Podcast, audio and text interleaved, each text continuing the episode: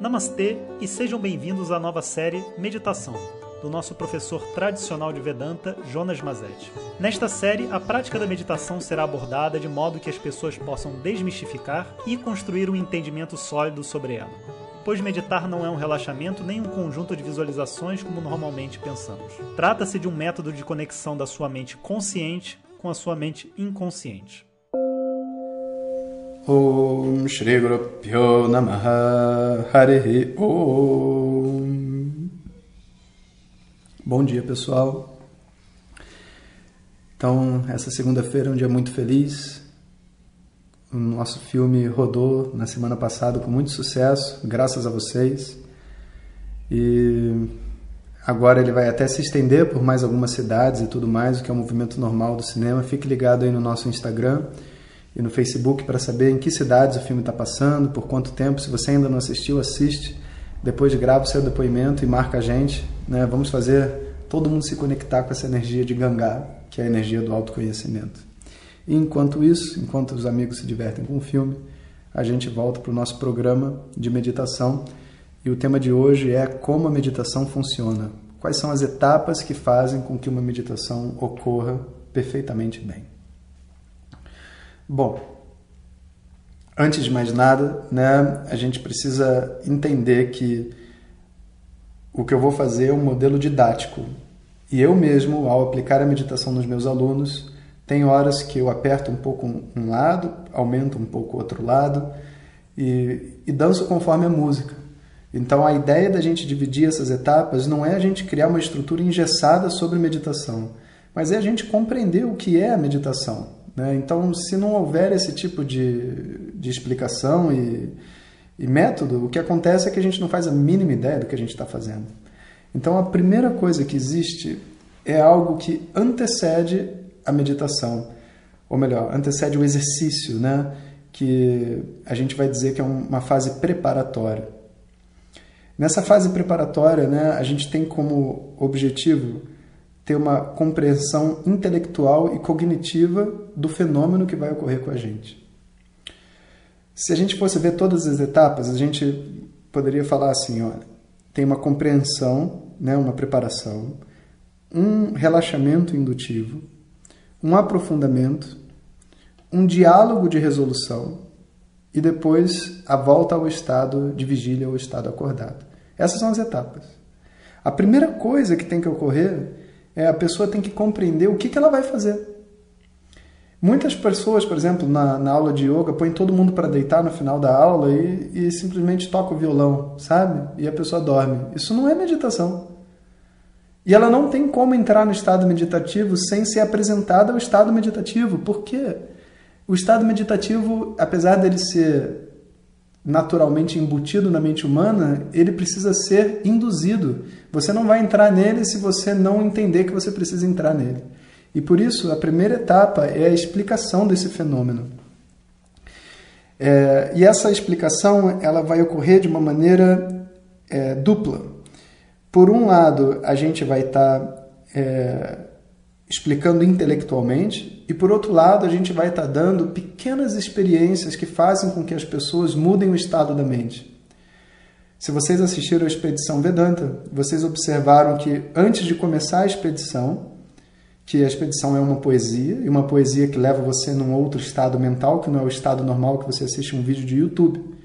Só que para você entrar naquele estado, a mente, se você simplesmente entrasse direto na, na, na poesia, você não ia conseguir entrar você tem que ter um, um, preparo interno que muitas vezes ocorre quando você vai até o cinema, senta com a pipoca, fica olhando em silêncio, né, vê o trailer. Todos aqueles trailers, aquele ritual que acontece, prepara você para uma atitude para assistir o filme. Né? Então, quando a gente colocou no, na expedição Vedanta aqueles alunos dando depoimentos e se sensibilizando, aquilo é algo conhecido para nós, aquele estado. A mente imediatamente fala: entendi onde vocês querem chegar, vocês querem me tocar. Ok, agora começa a poesia e a gente consegue tocar de novo naquele mesmo ponto, porque a gente apresentou uma microexperiência para a pessoa. Se vocês assistiram o vídeo, se vocês não assistiram, assistam. Eu vou pedir para o Edgar colocar o link, né? o vídeo que a gente usou para divulgar essa, essa, essa série de meditação. No meio do vídeo eu falo sobre a minha memória quando eu encontrei o meu pai, quando eu encontrava o meu pai, eu era pequeno e ele vinha e me dava um abraço. Aquele momento a sua mente entra num outro estado. Então o que, que a gente fez com aquele vídeo? A gente mudou rapidamente o estado da mente das pessoas para que elas entendam que não intelectualmente, estão compreendendo, mas que a mente possa compreender que existe uma mudança de estado a ser entendida por ela. Então essa é a primeira fase, é uma fase de preparação. E essa fase ela só é completa quando a pessoa ela se submete a algum tipo de exercício assim. Então vocês podem assistir a expedição e observar essa mudança da mente. Quando você escuta, você pode até tipo assim escutar, se você ainda você já deve ter escutado todas as poesias, né, da, da expedição, mas você pode ir simplesmente só na expedição, assiste tipo um minuto passando sem ouvir os depoimentos, depois volta nos depoimentos e escuta os depoimentos. Outra coisa que você pode fazer é você pega esse outro vídeo que eu vou pedir para o Edgar colocar o link do YouTube, assiste a chamada. Mas assiste agora com o entendimento que a sua mente vai mudar de estado na hora que aparecer o meu pai. Vê o que, que acontece na sua mente. O que, que você lembra naquele momento. Algumas pessoas imediatamente mandaram mensagem para mim: professor, na hora que você falou do seu pai, eu me lembrei disso, daquilo da minha vida e etc. Porque o seu subconsciente está ouvindo o chamado. Sabe, o seu consciente pode nem estar tá entendendo por que, que aquilo está ali, mas o subconsciente entende. Existe um outro teste que você pode fazer, que é um teste muito famoso, inclusive, que geralmente eles usam para essas coisas de hipnose na, na psicologia. Você vai para baixo de um ponto de luz qualquer, tipo um, um, lustre. Só garante que não tenha nada na sua volta, pelo amor de Deus, hein? Senão não vai falar que fui eu que falei para fazer o teste. Vai para baixo de um ponto de luz, mas bem embaixo. Garante que não tem nada à sua volta para se você se cair, se cair você não, não se machucar, né? Aí você olha para cima, totalmente para cima, olhando para o ponto de luz, né? E quando você estiver lá em cima olhando para o ponto de luz, você fecha seus olhos. E você começa a imaginar o vento passando, o vento batendo em você. Imagina que você está na praia, o vento passando, e você vai imaginando que o vento vai aumentando de força e passando por todos os lados, e você sente o movimento involuntário que o seu corpo faz em pé. Involuntariamente você balança de um lado para outro. Essa compreensão de que é possível você conectar a sua mente consciente com a sua mente inconsciente é o propósito dessa etapa preparatória. Sem isso não existe meditação. Né? Senta e fecha o olho, não vai ocorrer meditação. A mente precisa saber. É tipo pedido de casamento, sabe? Antes, para ter impacto, né? Tem que ter aquele momento onde aquela, sei lá, vamos supor que seja mulher né, que está sendo pedida em casamento, que ela, ela vê o que o homem está chegando, ela já sabe o que ele vai fazer, mas ele ainda não fez e ele está com a caixinha na mão do pedido. Esse é um momento muito importante para que o pedido seja forte, né? Então a gente não deve diminuí-lo. Bom, próxima etapa. Próxima etapa se chama relaxamento indutivo. Existem várias formas de fazer essa indução, né? mas basicamente é assim: a partir do momento que eu entendi o que, que é, que eu vou mudar de estado, eu preciso dar, acostumar a minha mente, meu subconsciente, né, minha mente consciente, minha mente inconsciente, a fazer essa conexão internamente. Então esse processo classicamente é feito levando a atenção a diversas partes do corpo.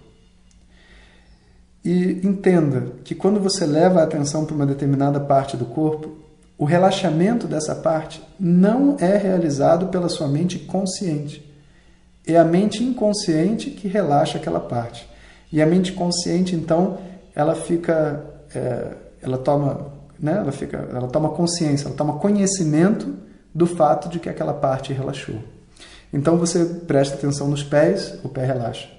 Na batata da perna, a batata da perna relaxa. Na coxa, a coxa relaxa. Cada parte do corpo você vai passando.